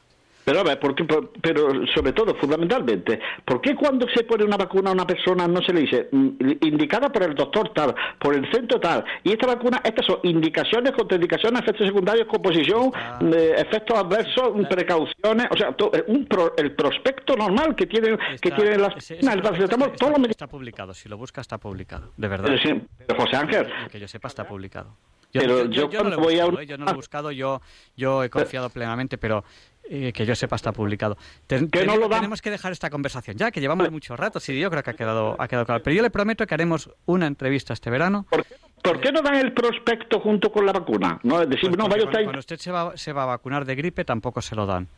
Porque ese prospecto es público, está ahí, pero usted no compra en la farmacia ese producto, sino que usted va a su centro de salud y le Yo voy a la, far- a la farmacia y compro la vacuna antitetánica Sí. y me dan la y si, usted, y si prospecto. usted compra la vacuna del coronavirus también, pero la vacuna del coronavirus hoy en día no se compra en farmacia, se la suministran a usted en un centro de salud y ese, y ese prospecto está publicado. Sí, pero eh, si está eh, lo que está publicado en Internet, el 99,99% de la población no lo sabe, no lo sacan, no lo recogen. Es, es lo mismo, es lo mismo, no cambia nada a si usted le vacunan de gripe eh, otro año cualquiera. Hace tres años le vacuna usted de gripe en el centro de salud y el prospecto no se lo dan porque usted no va a la farmacia a comprarlo, sino que se lo dan en el centro de salud. Entonces, ese, ese prospecto nunca nadie se lo ha dado cuando usted se ha vacunado de gripe, sino que ese prospecto está publicado y si usted lo quiere, pues ahí lo tiene. Y Ja- Javier, la última pregunta que debería que hacer, por favor. No sé si usted la pondrán obligatoria para todo el mundo, la, la vacuna esta del coronavirus, Por- porque a los niños yo creo que no se le han puesto obligatoria la vacuna de los niños, de todas, las de la polio, todas, las de los niños. Esta, ca- van, van camino, eh, sobre todo en los... en los- Fíjese bien, yo creo que no. eh, es que ya van camino en la legislación, en la, la- la- las cortes francesas ayer, Yo no- yo no- hace dos días, votaron yo no quiero mojarme en si sería bueno o no sería bueno. Pues porque yo en eso no quiero mojarme, pero yo creo que no la pondrán obligatoria. Yo creo que no. No, pero obligatorio no, pero castigo sí van a darle al que no la tenga. Van a darle castigo de decir, bueno, pues no entra en los mareos, no entra en la cafetería o te vamos a bajar las Ya, estaciones ha de... habido ya un tribunal que ha dicho que eso de que no entran en los bares, de momento parece ser que no es legal. Entonces, Sí, sí, sí, sí. pero bueno, veremos cómo evolucionan las cosas y, y tengamos confianza. Javier, di- discúlpeme de tanto que lo he entretenido. la verdad, eh, eh, yo todos los- días, que lo oigo por la noche, eh, el, el- el- el amigo número uno, vamos, yo me gustaría, lo primero, tener la fe que dicen que tiene usted, lo primero, porque lo primero soy católico ante todo, pero segundo, tener un poco de conocimiento también, vamos, eh, Bueno, yo soy médico, El día del juicio final, cuando me, cuando me toque a mí, verán ustedes que, que tampoco soy tan bueno. Tengo mis fallos porque soy humano y, y a todos nos toca. Entonces, bueno, eh, pero, pero ahí estaremos todos, ¿no? En el día del juicio final y, y estaremos contentos de estar ahí. Y, y bueno, Javier, Javier, usted, yo, yo, yo me conformo. El juicio final, para mí, que entre todo el mundo, todos los malos y todo el mundo. Yo, con entrar el último, eh, antes de que se cierre la puerta, con entrar el último, me es suficiente. Luego que me presente delante de Jesucristo, con que me mire a la cara y me sonría, es suficiente. Porque si, si, me- si no me mira y aparta la mirada, malo. Y si no entro por la puerta, aunque sea el último, malo. Yo quiero entrar el último, pero ya está. Con ser el último, todos mis enemigos, mis enemigos y todos los malos del mundo, todo, todo el mundo, todo. Hasta Judas, si fuera posible, que entraran todos, yo el último. Con entrar el último me es suficiente. Pero pues que me deje el Señor entrar el último. Usted primero, bueno, pero usted sería el primero. Yo sé, pero yo el último de todos. Si, si solamente quiero entrar el último, pues, y mi señora la primera, por supuesto, y, y como usted.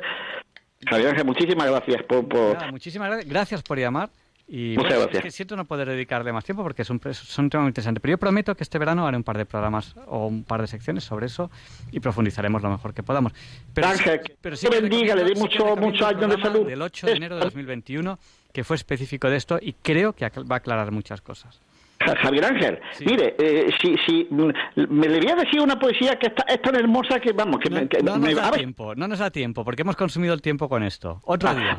el próximo día se la digo. Yo, me queda una poesía para la próxima vez que lo llame. Es que es tan preciosa y tan maravillosa que, mm, vamos, es que, es que tengo que decírsela. Para la próxima vez que lo llame. Dios se lo pague. Muchas gracias, Javier Ángel. Y bien- bienvenido, que hemos empezado con la primera llamada con él, nos pide otra vez que le demos paso, así que le vamos a dar paso pidiéndole que sea breve y que sea claro y conciso. Buenas noches, bienvenido. Oye, ya está bien, ya está bien. Ahora me metes prisa a mí. Pues mira, lo primero es lo primero. Quiero socorrer a Lufaila, como Dios, ayudar a los más necesitados. Que Sí. llama al 016 o al 061 o la policía local la lleva a un albergue. Y no se enrolléis tanto. Muchas gracias.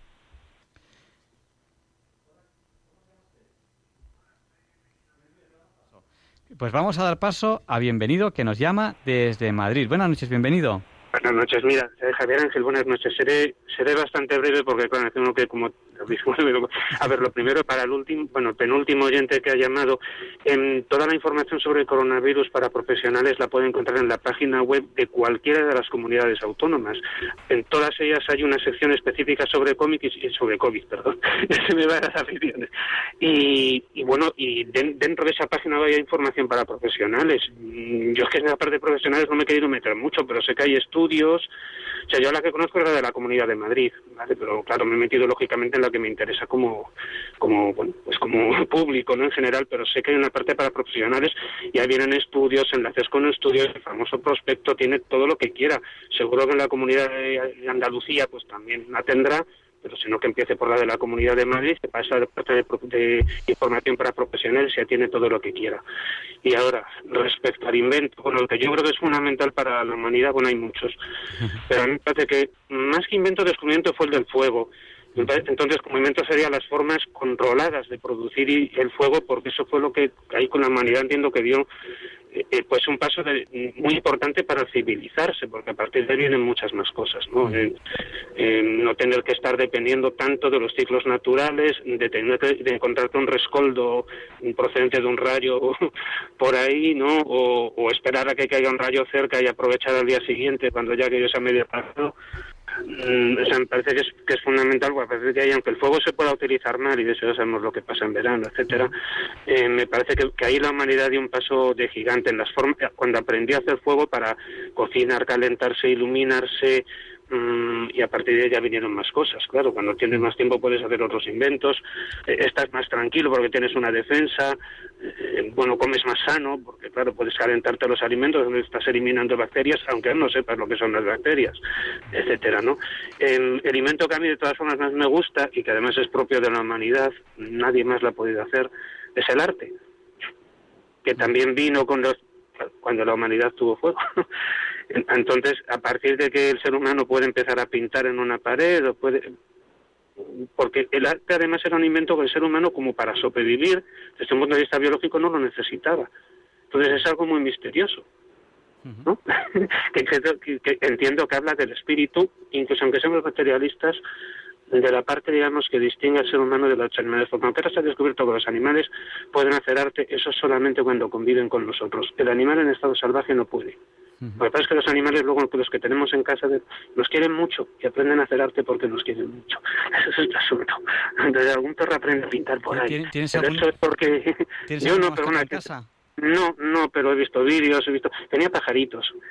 Antes los pajaritos aprenden a cantar de otra forma cuando conviven con humanos, ya no lo necesitan para llamar a la hembra, para eh, competir con otros machos, aprenden para gustar a sus amos, para que seamos los quieran. Entonces ya aprenden a hacer un poquito de música, pero porque conviven con nosotros.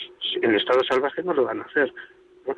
Eh, entonces el ser humano aprende a hacer arte y eso es lo que el ser humano lo hace de alguna forma mm, a mí es el que más me gusta, no sé lo fundamental, pero sí el que más me gusta. Es cuando el ser humano deja de ser animal Pues nada. y pasa a ser algo más que eso. Bienvenido, tenemos que pasar ya, ya a la siguiente Vale, pues muchísimas gracias. gracias por, a- por haber llamado. Y bueno, Eh, pues, te- tenía muchas cosas que comentarte, pero ya en otro programa. En otro momento.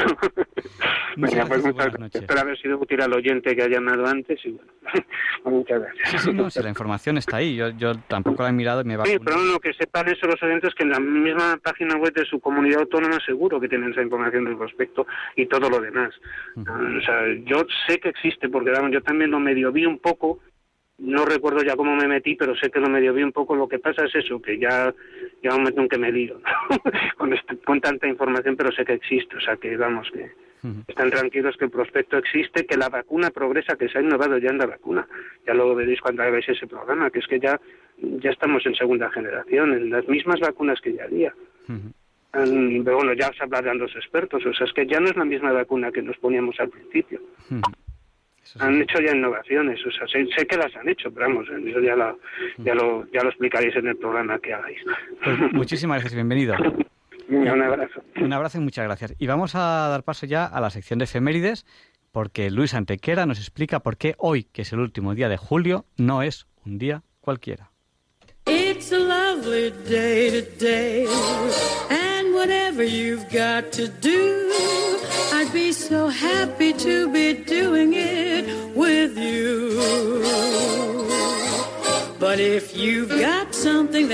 must be done, and it can only be done by one, there is nothing more to say. Except it's a lovely day for saying it's a lovely day. No, Javier Ángel, no directos compañeros de diálogos con la ciencia, no, queridísimos oyentes de Radio María. Claro que no es un día cualquiera, ningún día es un día cualquiera y este 30 de julio que nos disponemos a comenzar ahora mismo, tampoco, porque en fecha tal, pero del año 49 a.C. en Hispania, se enfrentan los ejércitos romanos de Julio César y Pompeyo en la batalla de Ilerda, Lérida. Solo dos días después, el ejército de Pompeyo se rinde sin apenas haber mostrado resistencia alguna.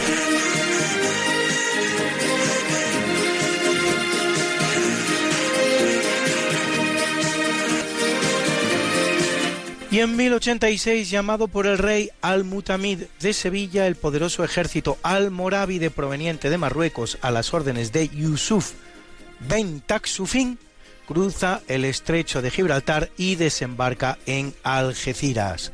Yusuf será el fundador del imperio almorávide, con capital en Marrakech, partidario de una versión muy estricta y puritana del Islam, sometido, eso sí, al califa abasí de Bagdad. Es decir, que no proclama un califato. Unifica por primera vez el territorio marroquí y en España consigue dominar las taifas más importantes, así por ejemplo Granada, Sevilla, Badajoz o Valencia.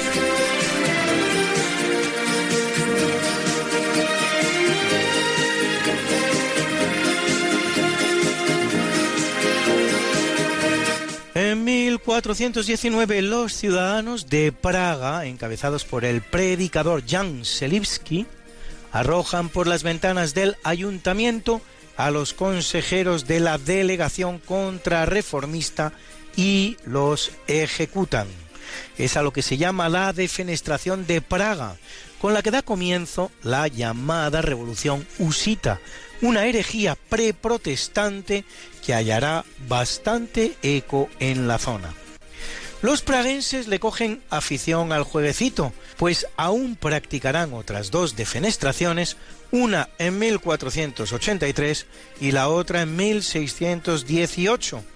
Esta de particular gravedad, pues dará inicio a la importantísima Guerra de los 30 años, en la que España, por un lado, alcanza la mejor posición de predominio que haya tenido nunca en Europa, con la batalla de Breda en 1625, pero al final saldrá mal parada al separarse la corona portuguesa y perder Holanda, lo que no significará, contrariamente a lo que suele sostener la historiografía, la pérdida de la condición de primera potencia mundial, que aún mantendrá al menos hasta 1714.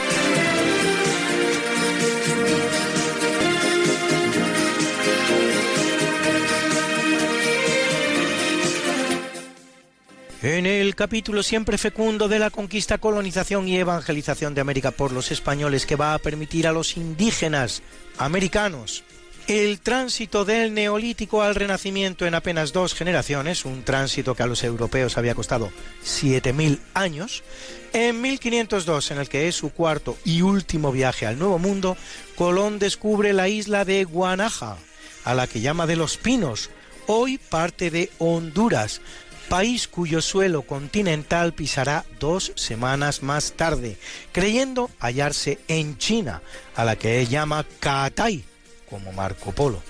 Colón había pisado el continente americano por primera vez en su tercer viaje, haciéndolo en tierras de Venezuela. Y en 1789 zarpan de Cádiz las fragatas Atrevida y Descubierta, al mando del marino Alejandro Malaspina, en la que es probablemente la expedición científica más importante de la Ilustración, con los mejores astrónomos e hidrógrafos traerán a España una importante colección de minerales y especies botánicas y un gran acopio de material científico.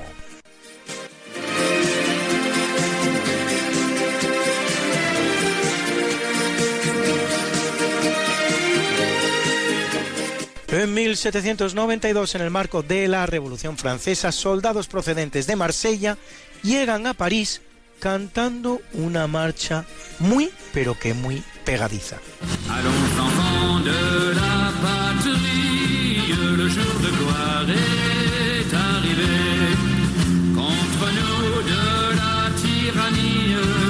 L'étendard sanglant élevé, l'étendard sanglant. Entendez-vous dans les campagnes mugir ces féroces soldats? Ils viennent jusque dans vos bras, égorger vos fils, vos compagnes. Aux armes, citoyens, formez vos bataillons,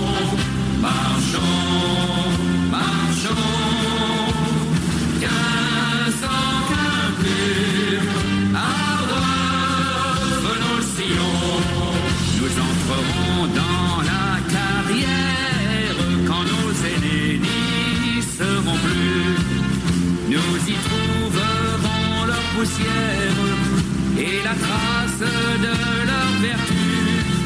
Et la trace de leur vertu. Bien moins jaloux de leur survivre que de partager leur cercueil. Nous aurons le sublime orgueil de les venger ou de les suivre. Aux armes, citoyens,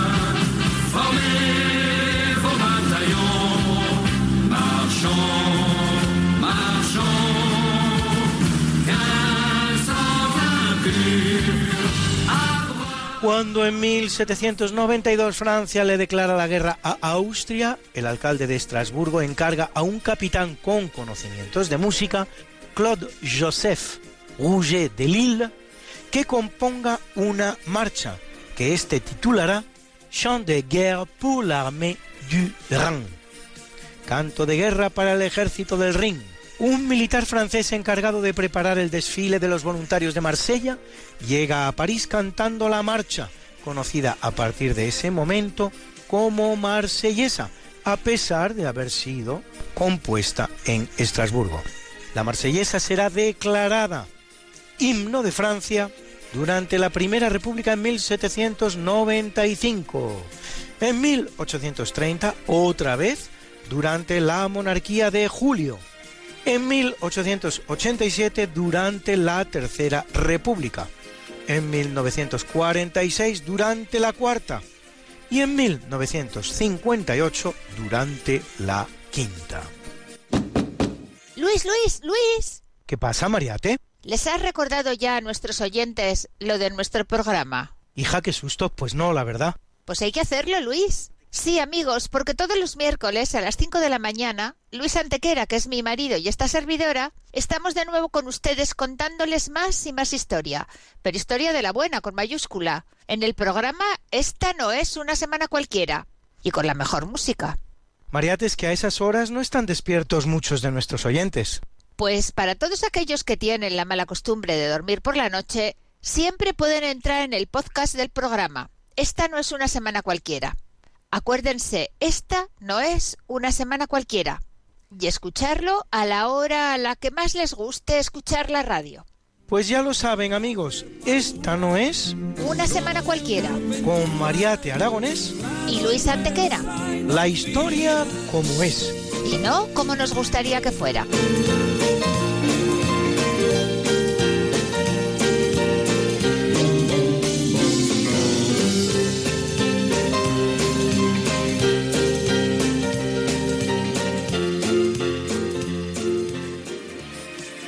En 1980, en el Océano Pacífico, al noroeste de Australia, la República de Vanuatu, compuesta por 83 idílicas islas de origen volcánico, se independiza de Francia y Reino Unido, con Walter Linney como primer ministro.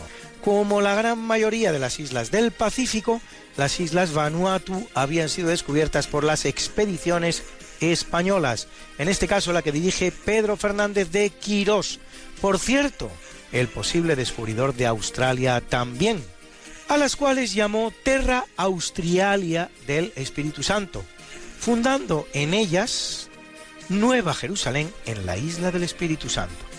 En cuanto al nombre Australia, no se debe a ser una tierra austral, no, sino a la casa de Austria que reinaba en España. Y dado que la palabra Austria proviene del alemán Österreich, tierra del este, por esta vía tan curiosa vemos convertidas las islas del sur y en todo caso del oeste, que es a donde se las ve desde España, en las islas del este.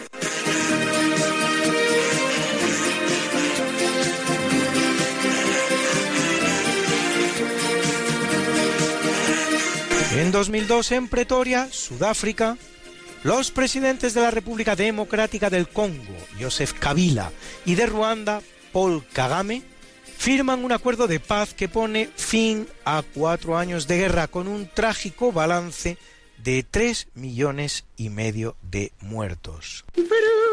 Bruna, Bruna, nació María y está en la cuna, nació de día, tendrá fortuna, bordará la madre su vestido largo y entrará a la fiesta con un traje blanco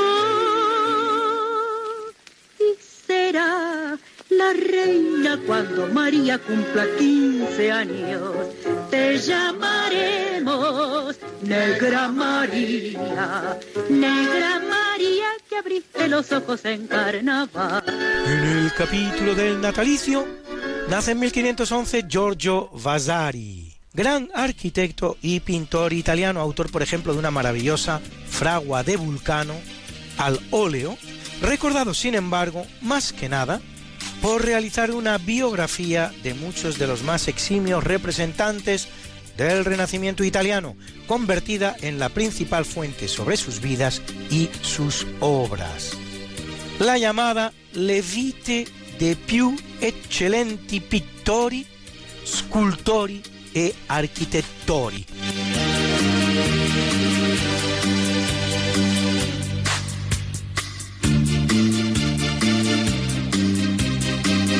En 1818 nace la escritora británica Emily Bronte, hermana de otras dos grandes escritoras, Charlotte y Anne. Su obra más importante será la novela Cumbres Borrascosas, que narra la historia de amor entre Catherine Earnshaw y su hermano adoptivo Heathcliff.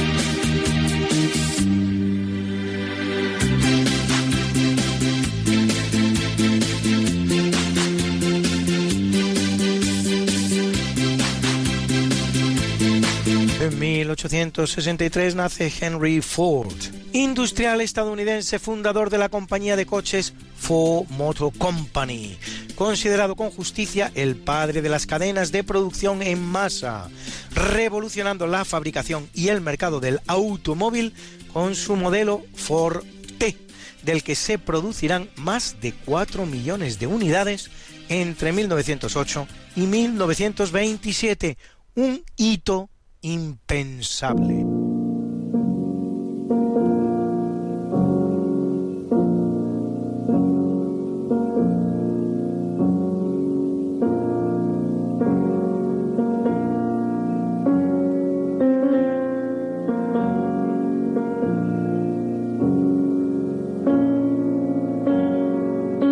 En el capítulo del obituario mueren 579 en pleno cerco lombardo Benedicto I, sexuagésimo segundo papa de la Iglesia Católica, cuya elección se demora 11 meses tras la muerte de su antecesor, Juan III, debido a la invasión lombarda que impedía cualquier comunicación entre Roma y Constantinopla, con lo que la preceptiva confirmación imperial de la elección papal se rendía imposible.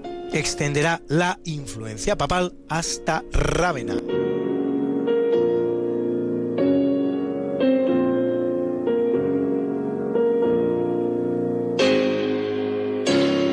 En 1523 muere Juan de Anchieta, compositor renacentista español que compone música profana con texto en castellano y música religiosa con texto en latín, de las que solo han sobrevivido 16 piezas, entre ellas esta preciosa Con Amores la mi madre.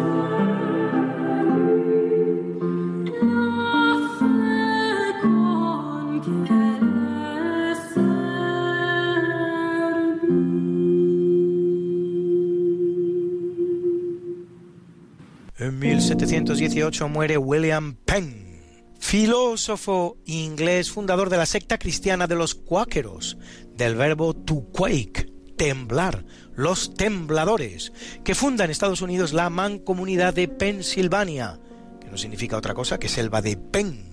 Luego, estado de Pensilvania, donde inicia un proyecto social conocido como el Santo Experimento basado en la igualdad y el pacifismo. Será encarcelado varias veces en la Torre de Londres, donde escribe su obra No Cross, No Crown. Sin cruz no hay corona.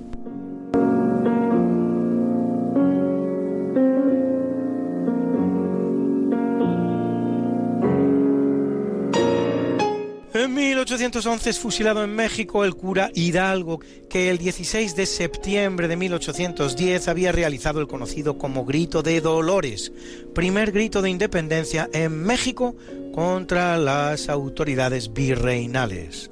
En 1868, un estado mexicano recibe su nombre, Estado de Hidalgo.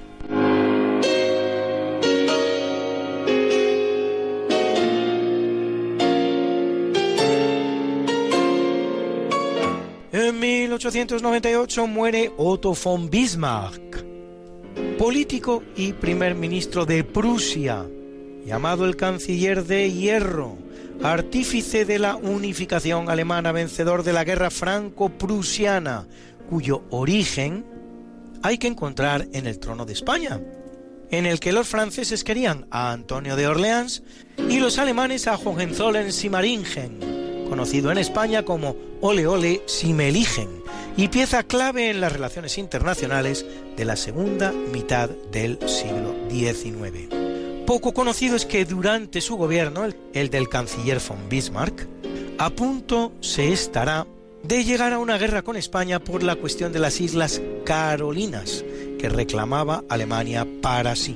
En nuestro país se llega a crear una flota que habría mandado el almirante Juan Bautista Antequera, el héroe de la primera vuelta al mundo, en un barco acorazado, la fragata Numancia. Si bien al final un arbitraje del Papa León XIII, que otorgaba las Carolinas a España y las Marshall a Alemania, será aceptado por Bismarck y se evita la guerra.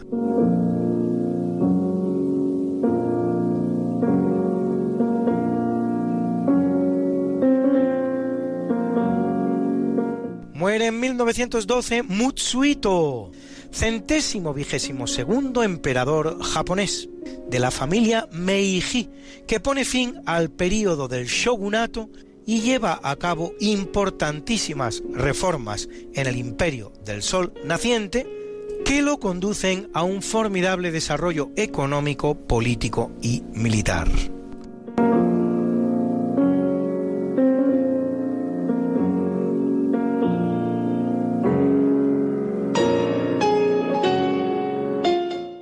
1916 muere Albert Neisser, microbiólogo alemán que descubre el agente patógeno causante de la enfermedad de transmisión sexual de la gonorrea, llamada Neisseria gonorrhoeae en su honor.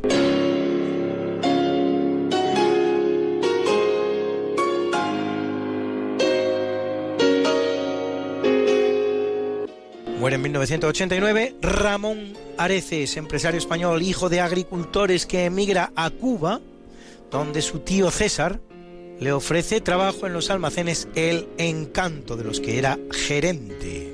Fundador en 1940 en Madrid de los grandes almacenes El Corte Inglés, a imagen de Galerías Preciados, fundado por su primo Pepín Jiménez.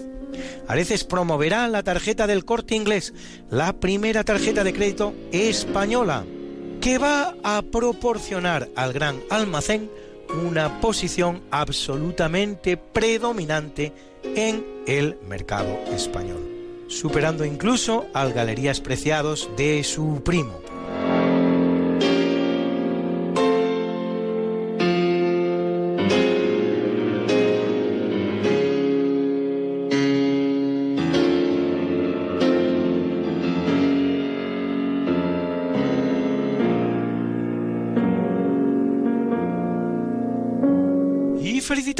Hoy a Dominique Lapierre, escritor francés, autor de best-sellers como La ciudad de la alegría o Más grandes que el amor que cumple redondos 90.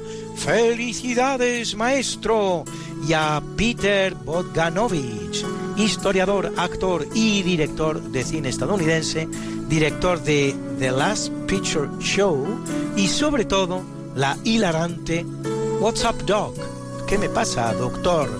Con una guapísima, una de esas guapas feas de Hollywood, Barbara Streisand, de protagonista, que cumple 82. Felicidades, maestro. Y a la francesa Françoise Barré-Sinoussi, Nobel de Medicina 2008 por el descubrimiento del virus del papiloma humano como causa de cáncer cervical, que cumple 74, y a la preciosa cantante y compositora británica Kate Bush, que cumple 63 y lo celebra con nosotros con esta maravillosa Wuthering Hills, Cumbres Borrascosas.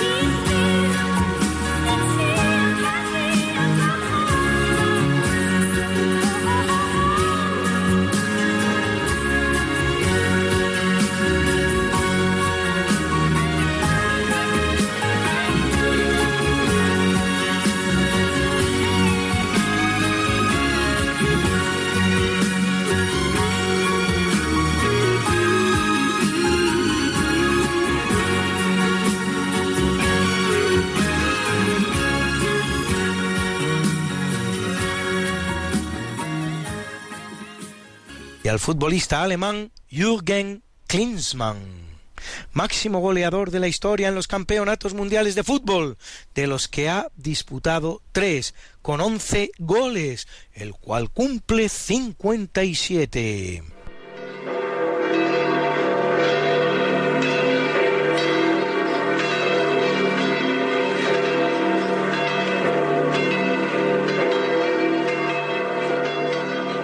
Celebra la Iglesia Católica a Pedro Crisólogo, Abdón Senén Gerardo Germán, Julita Máxima Donatila Segunda Séptima y Augusta Mártires. A Silvano Eremita. A Imeterio Monje. Y a Leopoldo de Castelnuovo y Terencio Confesores. Confesores. Hoy es el Día Internacional de la Amistad. Felicidades, amigos. got something that must be done, and it can only be done by one. There is nothing more to say, except it's a lovely day for saying it's a lovely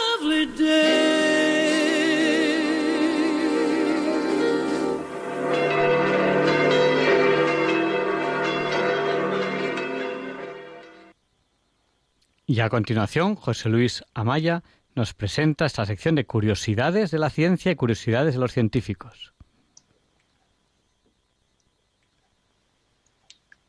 Buenas noches. Soy José Manuel Amaya, que recordarán ustedes que ya he tenido el honor de estar con ustedes y dirigirme a ustedes desde esta emisora y desde este programa. Y esta noche vuelvo a tener ese honor de estar con ustedes en esta emisora y en este programa. Y les voy a comentar a ustedes, de la forma más eh, sencilla posible, que existe una relación entre las eh, obras eh, o las grandes obras que, vamos a poner la palabra grandes obras eh, de la ciencia y grandes obras de la literatura o de las letras. Porque aunque ha- hay personas, en general está muy extendido, que a las obras literarias les llaman humanidades, yo mm, no estoy tampoco muy de acuerdo con eso, puesto que se separan las ciencias de las humanidades. Y creo que tanto las ciencias como las llamadas humanidades, que son las letras, tanto las ciencias como las letras, han sido emanadas de la mente humana y ambas dos son humanidades. De modo que yo prefiero llamar obras literarias. Pues bien, es sorprendente que existe una relación entre dos grandes obras, una de las letras y otra de las ciencias, en fechas distintas y separadas por una distancia temporal de 300 años. La gran obra literaria de todos, es de todos conocida, es el, el Quijote, cuyo autor, conocen ustedes, es Miguel de Cervantes, y que el Quijote pues tiene dos partes. La primera parte se escribe o la escribe Cervantes y la termina de escribir en la fecha de 1605, justamente en el paso del Renacimiento al Barroco, con el nombre de el ingenioso hidalgo Don Quijote de la Mancha. La segunda parte la escribe Cervantes, o la termina de escribir Cervantes, en 1615, es decir, 15 años después, y que aparece con el nombre de el ingenioso caballero Don Quijote de la Mancha, que es la segunda parte, y que recibe justamente en, febrero de ese año y de la ciudad de Toledo el Nil Obstat para que se publique, es decir, la licencia eclesiástica para su publicación. De modo que tenemos dos eh, denominaciones, una obra literaria de trascendencia universal, puesto que los expertos dicen que es la obra más traducida, en segundo lugar, después de la Biblia, de las traducciones que se le han hecho, y por otra parte, 300 años después, una gran obra científica cuyo autor es Albert Einstein, Alberto Einstein, con la teoría de la relatividad, que consta también, en principio, de dos partes, que son las más conocidas. Bueno, consta de tres partes, pero bien, vamos a ver las dos partes principales. La primera parte la escribe eh, o termina de escribir eh, este, Einstein en 1905 y la segunda parte la escribe, la termina de escribir después de muchas vicisitudes de tipo de estructura matemática, etcétera, etcétera, que en, este, en esta comunicación no viene al caso considerar, ya consideraremos más adelante, eh, la escribe, lo termina de escribir en noviembre de 1915. De modo que la primera parte, 1905, 300 años después de la primera parte del Quijote, 1605, y la segunda parte de la relatividad, 1915, 300 años después de la segunda parte del Quijote, 1615. Bien, curioso, ¿verdad? Coincidencias, ¿verdad? Pues sí, es lo único que podemos decir, coincidencias. Pero es que también hay otra coincidencia curiosa que se la voy a comentar. En la segunda parte del Quijote, en 1615 concretamente, si sumamos las cifras eh, que, componen esa fecha, son 6 y 1, 7 y 1, 8 y 5, 13 suman 13. Bien. Si en la obra de Einstein de la relatividad sumamos las fechas de la primera parte y las fechas de la segunda parte por separado, es decir, 1905, 9110 y 515 5 y una 6 y sumamos la vamos, agregamos la suma de la segunda parte 1915, 9, 1, 10 y 1, 11 y 5, 16, 6, 1, 7 y 6, 13. Es decir, que el resultado de las dos fechas, 1905, 1915, da 13. Y el resultado de la suma de la segunda parte del Quijote también da 13. Y me dirán ustedes, bueno, ¿y eso qué importa? ¿Y eso qué tiene que ver? Pues sí, tiene que ver porque hoy no se lo voy a comentar ni tampoco a analizar, mucho menos, sino que voy a hacer como se hace y se hacía y se hace, sí, sí, supongo que se sigue haciendo en la solución de los jeroglíficos y de los Mm, en fin, de la cuestión esa de los entretenimientos que vienen en las revistas, en los periódicos, que ponen la solución en el próximo número. Por ejemplo, cuando es una revista semanal, la, eh, eh, ponen un jeroglífico y la solución en el próximo número. Bueno, bien, de acuerdo, pues entonces la solución a estos, estas casualidades numéricas en el próximo número. Muchísimas gracias por su atención y hasta la próxima ocasión de poder tener el honor de estar en esta emisora, en este programa y con ustedes. Gracias. Pues muchísimas gracias, José Manuel Amaya. Y terminamos ya este programa de hoy, último día de julio, 30 de julio de 2021. No nos olviden en sus oraciones. Les esperamos la semana que viene, si Dios quiere. Les he prometido un programa en el que hablaríamos un poquito más de vacuna, aunque el programa profundo que hicimos sobre vacunas es el del 8 de enero de 2021. Lo tienen en el podcast. Creo que les puede gustar y creo que les puede aclarar las ideas. Y bueno, eh, niñas, ¿cómo os habéis sentido en el programa de hoy? ¿Queréis despediros ya? Tenéis muy poquito tiempo. Pues yo me he sentido muy bien porque ha sido la única sección que hago juntas y mis hermanos, aunque la he hecho con una de mis amigas. Y pues lo creo que lo que más me gusta de la sección es que aparte que ha salido como yo quería, pues que los los oyentes han podido preguntar, han podido opinar también en mi sección y no sé, me gusta mucho. Laura, coméntanos algo, que nos vamos. Eh, yo opino lo mismo que Ruth.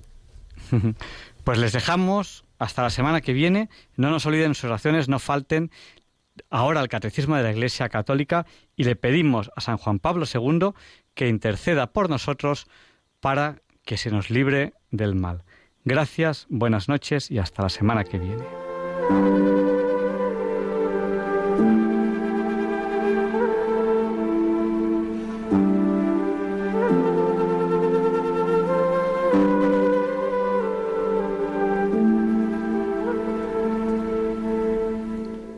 Y así concluye en Radio María el programa Diálogos con la Ciencia.